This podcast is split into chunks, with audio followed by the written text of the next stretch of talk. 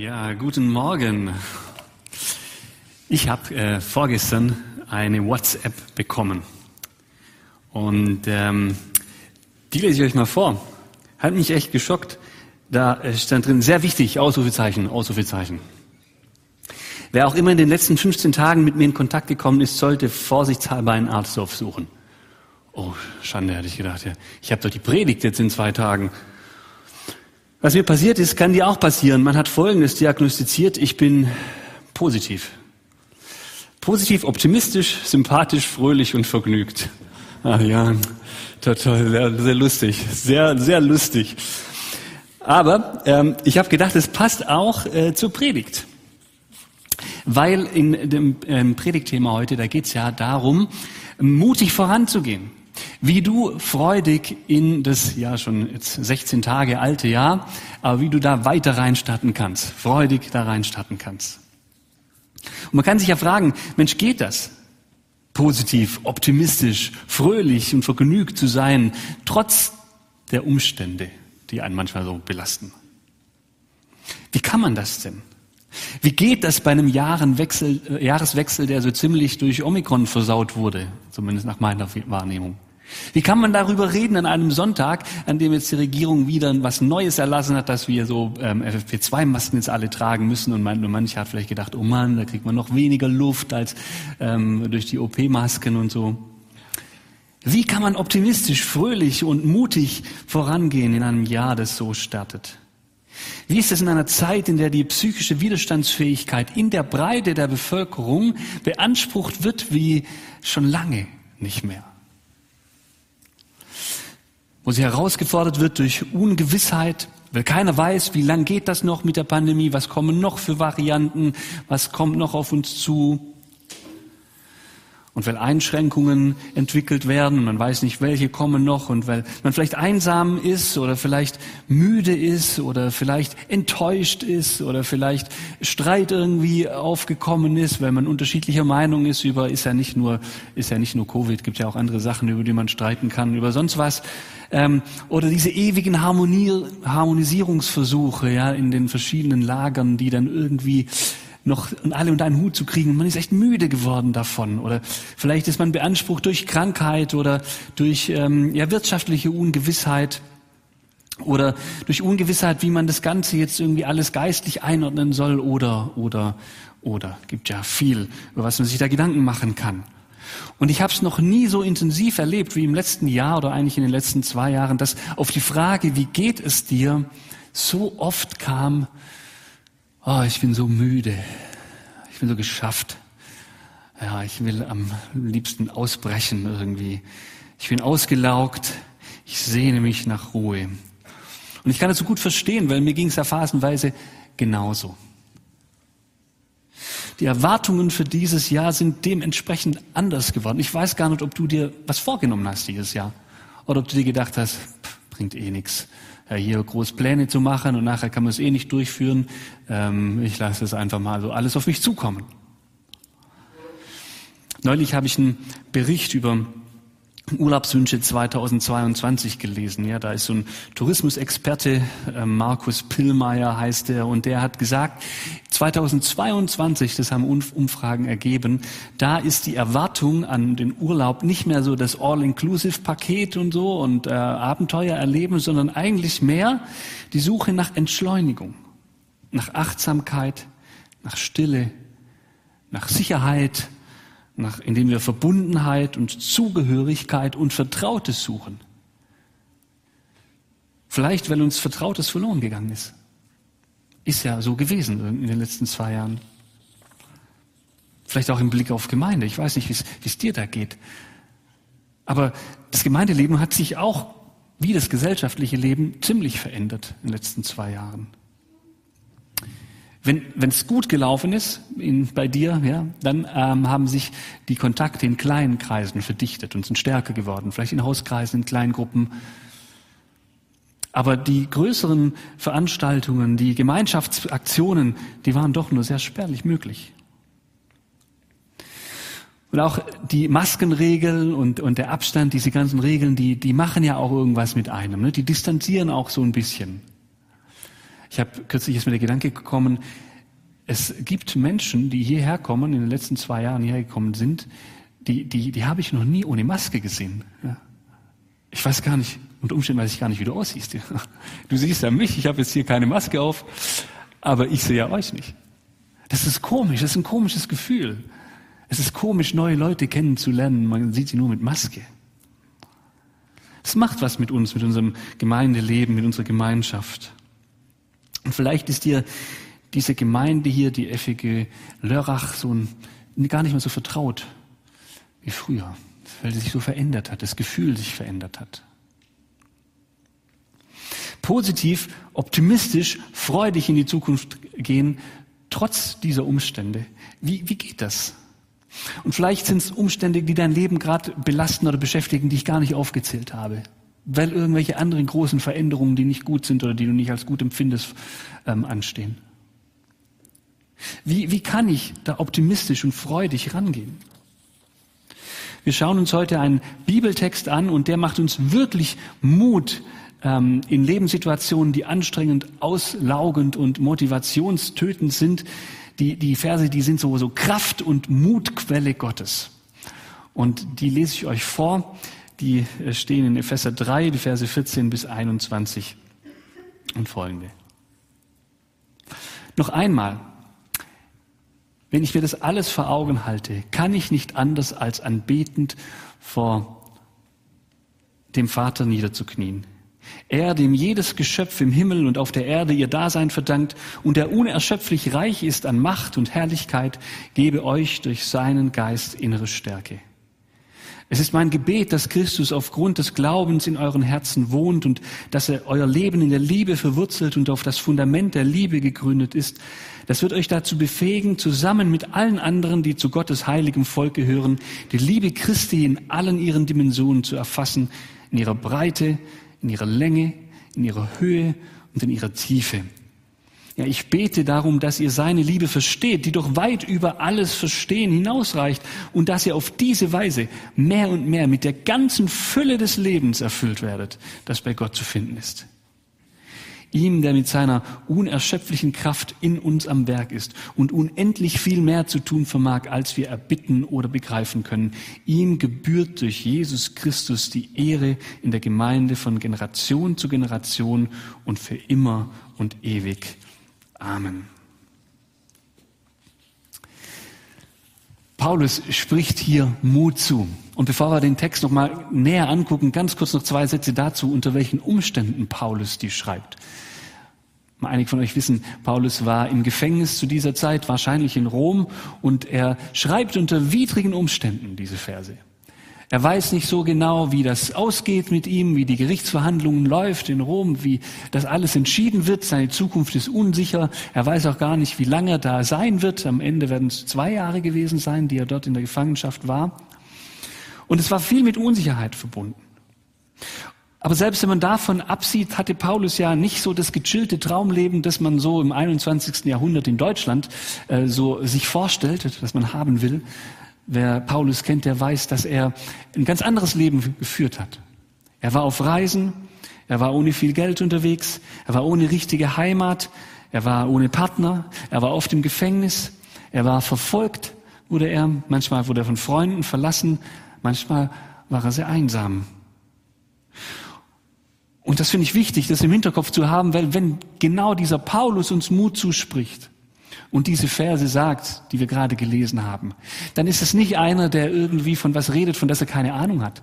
Dann ist das nicht irgendwie ein Naivling, der so ein Zweckoptimist ist, sondern da ist das einer, der wirklich erfahren hat, was es bedeutet, im Leben Herausforderungen zu erleben und vor diese Herausforderungen gestellt zu sein, mit denen umzugehen. Was ist sein Geheimnis? In unserem Bibeltext finden wir fünf Säulen eines mutigen Lebens, trotz widriger Umstände. Und die schauen wir uns an. Fünf Säulen. Und von der ersten Säule, der lesen wir gleich im ersten Vers unseres Textes, ja im Vers 14, da redet Paulus nämlich Gott als seinen Vater an. Gott ist der Vater. Und das ist eine feste Gewissheit des Paulus, dass Gott wie ein Vater ist. Er ist sogar der Vater aller Väter.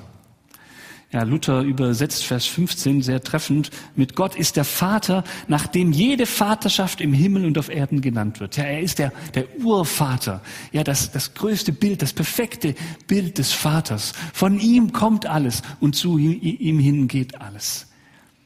Gott ist der Vater, unser Vater.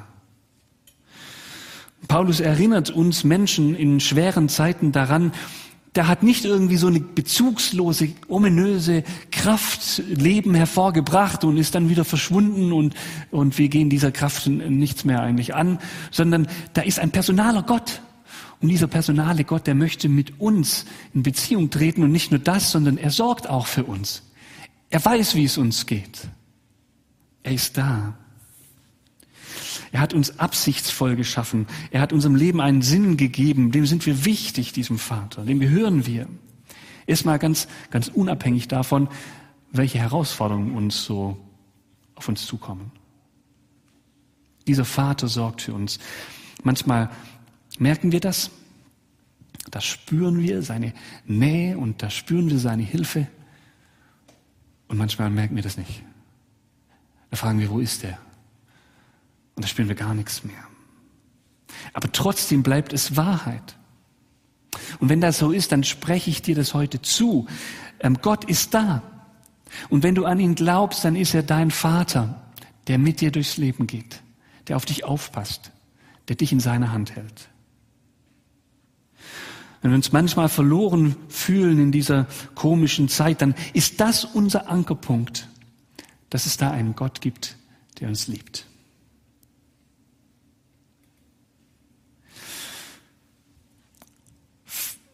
Von diesem Vater kommen wir. Zu diesem Vater gehen wir hin. Und dieser Vater ist nicht machtlos. Im Gegenteil, ja, Paulus schreibt das. Er ist unerschöpflich reich an Macht und Herrlichkeit. Das bedeutet, bedeutet, letztlich bin ich meinen Umständen nicht ausgeliefert. Vielleicht komme ich mir so vor, als wäre ich den Umständen ausgeliefert. Manchmal habe ich keine Handlungsmöglichkeit mehr. Manchmal muss ich Dinge im Leben machen, weil einfach keine Alternativen mehr da sind. Manchmal muss ich mit Situationen umgehen, die ich so nicht gewollt hätte.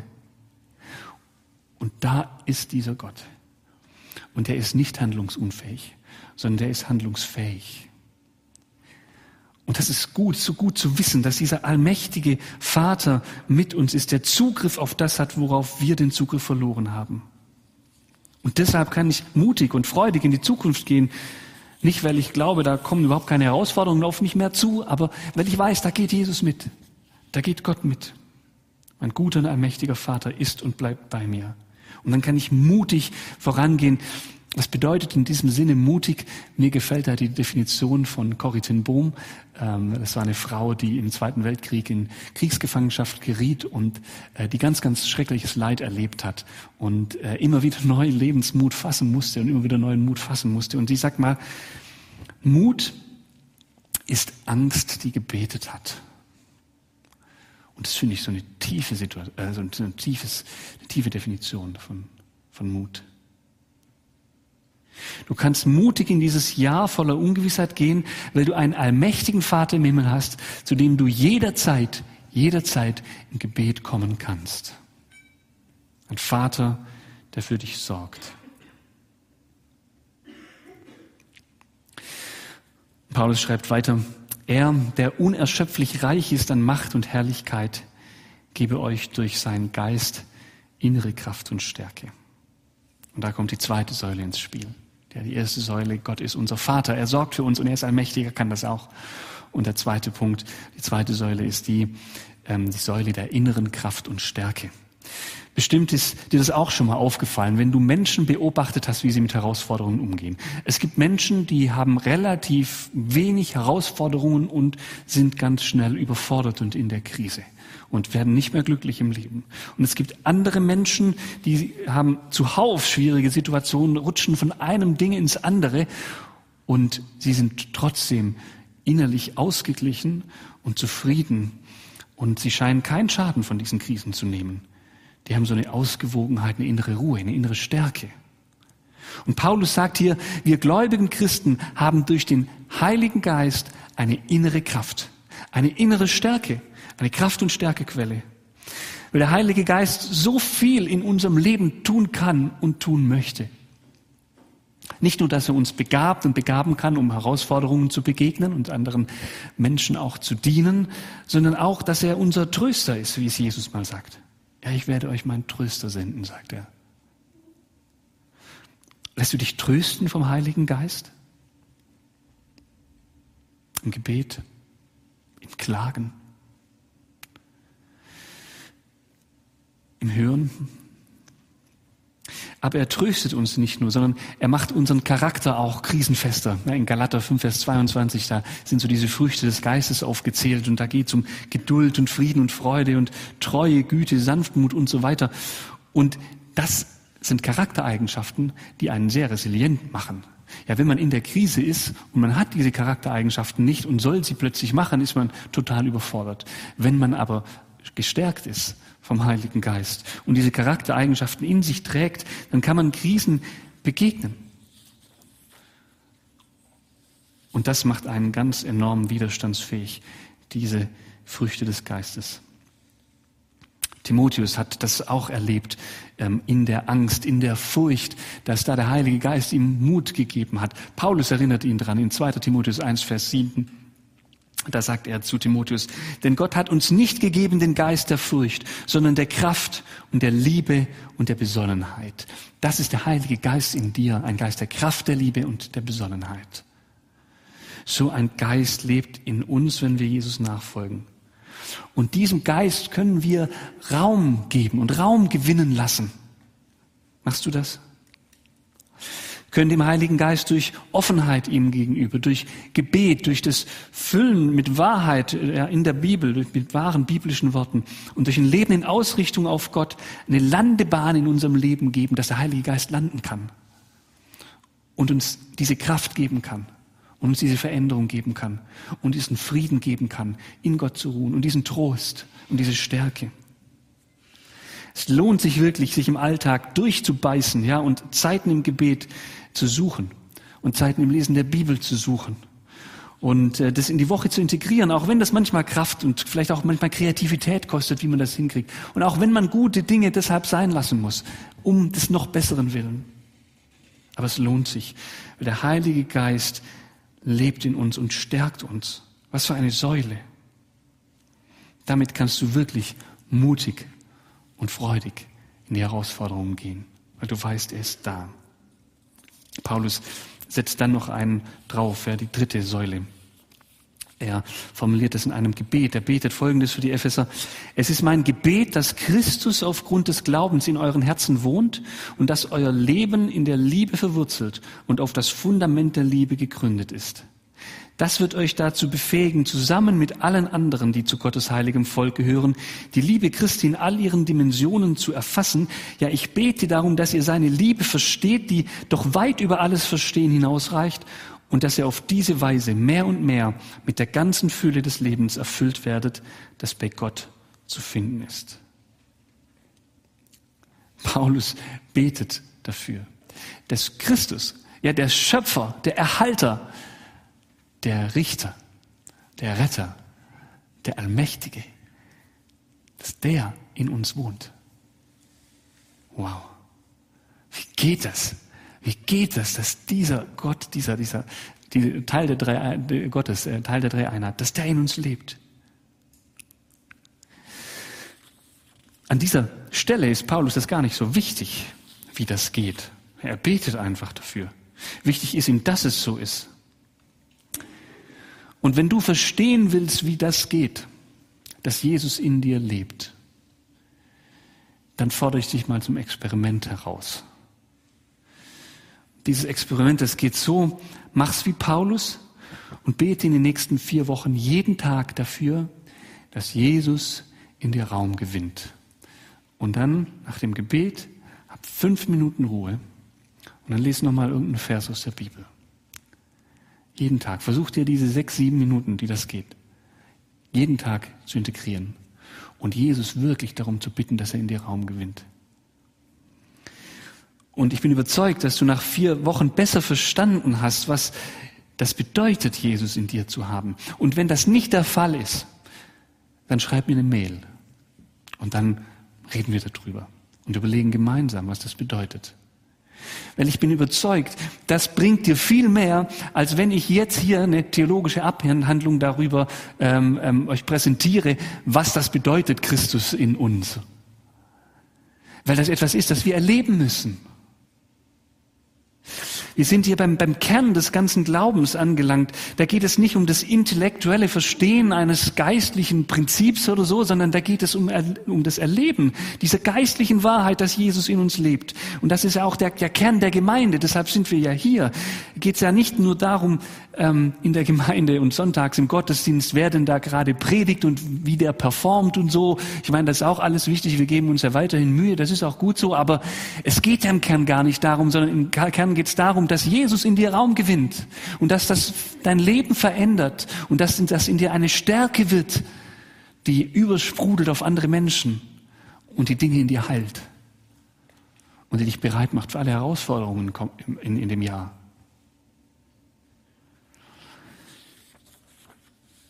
Du verstehst das nur im Erleben. Genauso wie die Liebe. Dafür betet Paulus ja auch. Er betet dafür, dass Christus Raum gewinnt und er betet, dass die Liebe tief verwurzelt wird in den Ephesern. Weil auch das macht Krisen fest. Ja, du kannst, du kannst viele Krisen aushalten, wenn du dich geliebt weißt. Vielleicht hast du das schon mal erfahren. Ja. Vielleicht bist du mit deinem Ehepartner oder einem guten Freund oder einer guten Freundin mal durch Krisen gegangen und hast gespürt und erlebt, wie, wie die Liebe des anderen dich trägt das ist wirklich großartig. Ja? Liebe, Liebe macht einen widerstandsfähig und stark. Und deswegen frage ich dich, wie sehr setzt du dich der Liebe Gottes aus?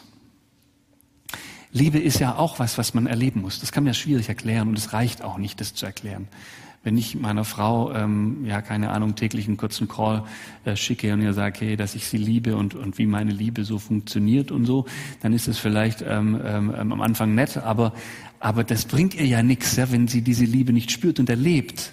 Da wächst die Liebe ja nicht. Da verstehe ich Liebe nicht, sondern Liebe wird verstanden, indem man sie lebt, indem man sie empfängt und verschenkt.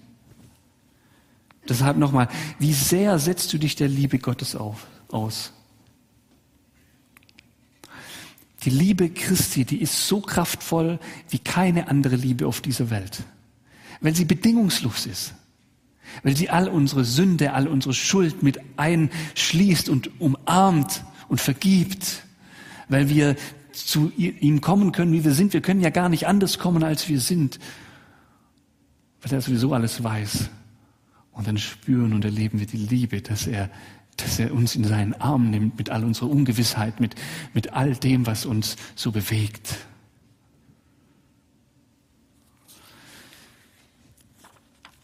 Epheser 3, Vers 19, da sagt Paulus also weiter in dem Vers, ich bete darum, dass ihr seine Liebe versteht, die doch weit über alles Verstehen hinausreicht und dass ihr auf diese Weise mehr und mehr mit der ganzen Fülle des Lebens erfüllt werdet, das bei Gott zu finden ist. Die Liebe schafft, die Liebe Gottes schafft die Fülle des Lebens in uns. So stellt Paulus einen Zusammenhang her. Wow! Kein Wunder betet er, dass die Epheser diese Liebe Gottes erfahren und in ihr verwurzelt sind. Die Liebe Gottes ist ein Geheimnis. Je mehr wir sie verstehen, desto mehr haben wir Anteil an der Fülle des Lebens. Eine Fülle des Lebens, die krisenfest ist. Und diese, dieses ganze Liebesthema, das bringt uns zu der nächsten Säule, weil Liebe ist ja nicht nur das, was man empfängt, sondern Liebe ist ja auch das, was man weitergibt. Ja, es gibt so diesen, diesen Spruch, weiß nicht, ob ihr den kennt, Liebe ist das Einzige, was wächst, wenn wir es verschenken, wenn wir sie verschenken. Und das glaube ich viel Wahrheit dran. Das ist ein, ein Prinzip, das auch die Bibel kennt. Ich lese Vers 18 nochmal diese Liebe von Jesus zu empfangen, das wird euch dazu befähigen, zusammen mit allen anderen, die zu Gottes heiligen Volk gehören, die Liebe Christi in allen ihren Dimensionen zu erfassen, in ihrer Breite, in ihrer Länge, in ihrer Höhe und in ihrer Tiefe. Also Liebe wird in Jesu Gegenwart erlebt, aber sie wird erst dann verstanden. Ich weiß nicht, ob euch das aufgefallen ist in diesem Vers.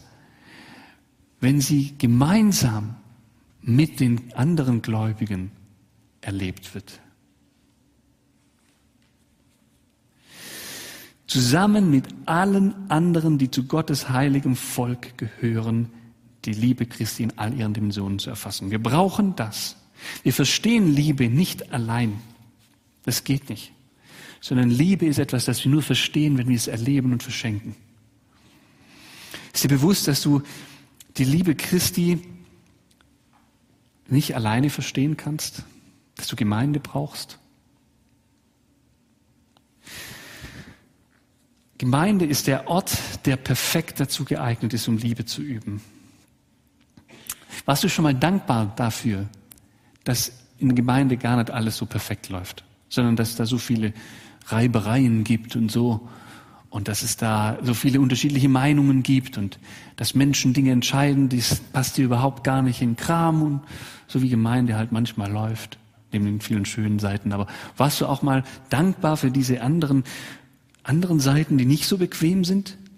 Weil das ist das fantastische, perfekte Übungsfeld für Liebe um Liebe weiterzugeben. Wenn du dich dem aussetzt, wenn du in Gemeinde bleibst, obwohl dir manche Dinge nicht passen, wenn du dich hinterfragen lässt, wenn du kompromiss- und vergebungsbereit bleibst, dann lernst du was über Liebe, was Liebe wirklich bedeutet, weil Jesus dich genauso lieben muss mit, und, und will und das auch tut, mit deinen Fehlern, mit deinen komischen Seiten. Und das, was du bei Christus empfangen hast, das wird vertieft in der Gemeinde, indem du das selber erlebst, vielleicht sogar Unrecht erlebst. Aber du lernst Liebe zu verstehen in der Auseinandersetzung, in ganz unbequemen Situationen, in dem, dass ein Glaubensbruder oder eine Glaubensschwester von dir dich enttäuscht, in der Vergebung, im Aushalten, wenn der Gemeinde nicht mehr das gibt, was du dir wünschst. Und, und, und. Genau da wächst die Liebe. Ich drücke es mal so ein bisschen pointiert aus, ja, ein bisschen übertrieben. Je schlimmer deine Gemeinde ist, desto mehr Wachstumspotenzial hat deine Liebe. Und jetzt stell dir mal vor, dass wir alle so miteinander umgehen und die Liebe wachsen lassen. In aller Unvollkommenheit. Und nur in der Unvollkommenheit können wir sie leben. Da, wie, wie, wie tief unsere Liebe dann wachsen würde und wie, wie attraktiv wir wären für andere Menschen und auch wie, wie wir uns selber dann plötzlich wieder wohlfühlen in der Gemeinde, weil wir wissen, wir sind mit unserer Unvollkommenheit hier erwünscht und angenommen. Und das ist viel tiefer, als wenn man in eine perfekte Gemeinde kommt, wo außen äußerlich alles stimmt und, und so, aber man wächst daran nicht. Und weshalb Gemeinschaft hier auch so wichtig ist, um, um ja, eine stabile Säule zu sein für, für unser, unser Leben und für die Herausforderungen der Zukunft, ist die, weil wir einander auch die Wunder Gottes ähm, vorleben können. Und ähm, das ist ja auch so im Jahresabschluss Gottesdienst zum Beispiel, da waren diese drei, vier Zeugnisse, die uns ermutigt haben, weil wir gesehen, Gott wirkt. Und wenn Gott da wirkt, wieso soll er nicht in uns wirken? Das ist doch das so, oder?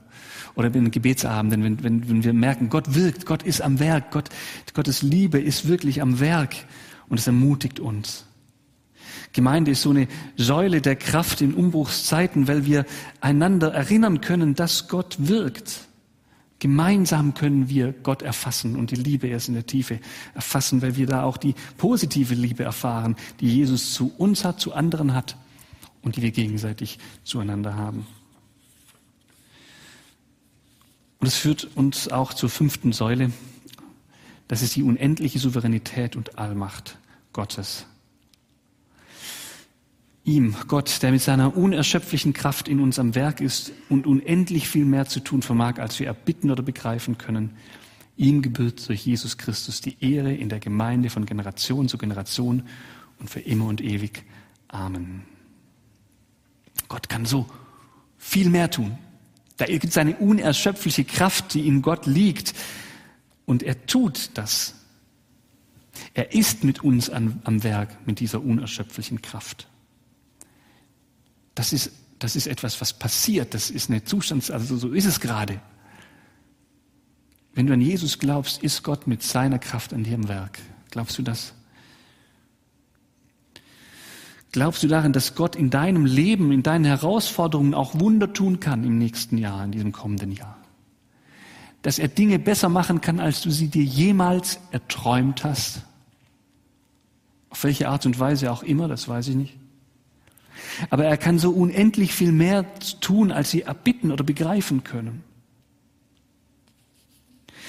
Diese Souveränität Gottes, die bleibt natürlich auch immer ein Abenteuer für uns, weil, weil er handelt so anders, als wir das tun würden. Und wir gehen, müssen Wege gehen und gehen manchmal Wege, die wir gar nicht verstehen. Aber was wir wissen, ist, dass er am Werk bleibt, dass er mit uns geht, dass dieses Geheimnis der Wege Gottes doch so ausgeht, dass es gut ist, weil Gott mittendrin ist. Und er vermag Wunder zu tun. Heute noch. Heute noch. Glaubst du, dass er vermag heute Wunder zu tun? Und all die Ängste, die du hast für das kommende Jahr, da ist es wichtig, dass du das im Kopf behältst, dass er Wunder tun kann. Ich möchte das zusprechen. Gott kann Wunder tun. Ich weiß nicht, in welcher Weise er das tut. Und vielleicht tut er es anders, als du und ich, du, du und ich uns das denken. Aber ich bin überzeugt, dass er es tut. Es ist eine feste Zuversicht, eine feste Zuversicht, die Paulus hatte, die er an die Epheser weitergibt und die wir auch haben können. Also fünf, fünf Säulen, fünf Ermutigungen für uns. Das erste ist die Identitätssäule. Du bist Gottes geliebtes Kind und das kannst du nicht verlieren, wenn du an ihn glaubst. Kannst du nicht verlieren. Er sorgt für dich. Dann die Säule der inneren Kraft und Stärke, der Heilige Geist, der möchte in dir Raum gewinnen und möchte dich stärken und möchte dir Mut zusprechen und möchte dir Kraft geben für alles, was kommt. Gib ihm Raum. Und gib auch Jesus Raum, der Gestalt in dir erlangen wird, ja, in dieser geheimnisvollen Art. Ist egal wie, aber streck dich danach aus. Bete, lade ihn ein, immer wieder neu. Lebe in Gemeinschaft mit ihm und mit seiner Liebe. Bade in seiner Liebe. Strebe danach, dich in der Liebe zu verwurzeln. Gegenüber Gott, also in dieser Liebe, aber auch gegenüber anderen. Übe die Liebe in der Gemeinschaft. Erlebe die Liebe der Gemeinschaft und übe sie auch, auch in Situationen, in denen es keinen Spaß macht. Aber hör nicht auf, Gemeinde zu besuchen, nur weil es gerade eine schwierige Zeit ist oder weil sich viele Dinge verändern, sondern setze dich Gottes Wirken aus in der Gemeinde und liebe und werde geliebt. Und das letzte, die Säule der Souveränität und Allmacht Gottes. Vertraue Gott, der souverän und allmächtig wirkt. Er wird es gut machen. In diesem Sinne, lass uns mutig und freudig weiter dieses Jahr leben. Er ist mit uns. Ich bete. Vater im Himmel, das ist so gut, dass wir das wissen dürfen, auch wenn wir nicht wissen, was das Jahr bringt. Aber du bist da, du bist unser Vater, du liebst uns, du schenkst uns Kraft. Und ich möchte dich bitten, dass wir das erleben, dass wir erleben, wie dein Geist uns verändert, dass wir erleben, wie wir nicht um uns selbst drehen, sondern äh, auf die Gemeinschaft schauen, wie wir davon ermutigt werden, aber wie wir selber auch ermutigen dass wir uns nicht, nicht bremsen lassen von den Umständen, sondern von deiner Liebe uns anstecken lassen und sie weitergeben, hier in der Gemeinde, aber auch darüber hinaus an unsere Nachbarn und in die Stadt Lörrach. Schenkt, dass wir da mutig sind und vorangehen, egal was kommt dieses Jahr. Wir brauchen dich und wir lieben dich und wir danken dir, dass du mit uns gehst. Amen. Der aber, der weit über die Maßen mehr tun kann, als du bitten kannst und als du verstehen kannst, der segne und behüte dich. Der begleite dich in jeder einzelnen Sekunde des nächsten Jahres. Der halte seine Hand gnädig über dir und schenke dir seinen Frieden. So segne dich der dreieine Gott, der Vater, der Sohn und der Heilige Geist. Amen.